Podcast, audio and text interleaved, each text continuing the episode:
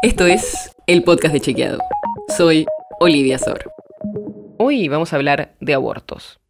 Porque en diciembre de 2020 se aprobó en el Congreso el proyecto de legalización de la interrupción voluntaria del embarazo. Y al cumplirse dos años desde ese momento, quisimos ir a ver qué datos podíamos mostrarte para entender cómo avanzó la aplicación de esta ley. Empecemos por los números. ¿Cuántos abortos se hicieron desde que se reglamentó la ley? En 2021 se registraron casi 73.500 interrupciones voluntarias y legales de embarazos en el sistema público de salud.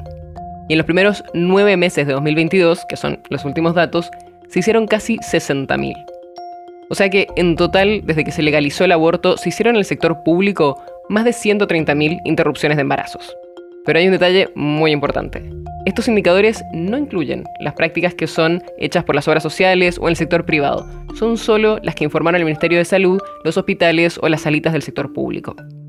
Si analizamos los dos años, vemos la distribución por provincia, los datos muestran una desigualdad importante. La provincia donde más abortos se hicieron en relación a los habitantes es en la ciudad de Buenos Aires, donde hubo 21 por cada mil mujeres en edad fértil.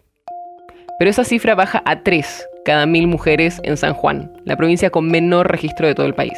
Pero además de las interrupciones que se realizaron, también hubo muchas trabas. En 2021 el Ministerio de Salud Nacional intervino en 51 oportunidades por posibles vulneraciones de derechos relacionados con el acceso a la interrupción voluntaria y legal del embarazo. La mayoría de estas complicaciones al acceso de este derecho se dieron en Salta, donde hubo 10 casos. Además, se intentó judicializar esta norma. Se presentaron 37 demandas contra la ley de interrupción voluntaria del embarazo, también según los registros oficiales.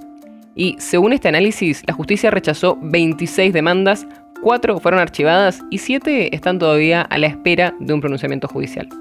Hablamos con especialistas y nos dijeron que actualmente hay dos grandes problemas a resolver.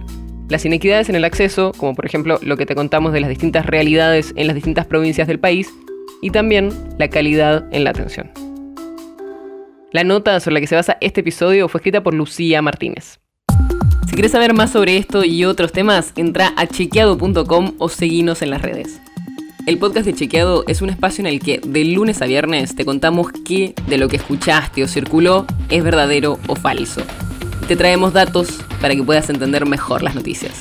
Si tienes una idea, algún tema del que te gustaría que hablemos en un próximo episodio, escribinos a podcast.chequeado.com. Y si te gustó este episodio, seguinos en Spotify o en tu app de podcast favorita y recomendanos a tus amigos. Es una producción de Chequeado, producción colaboración con Posta. La producción está a cargo de Martínez Lipsuk y Sebastián Chávez.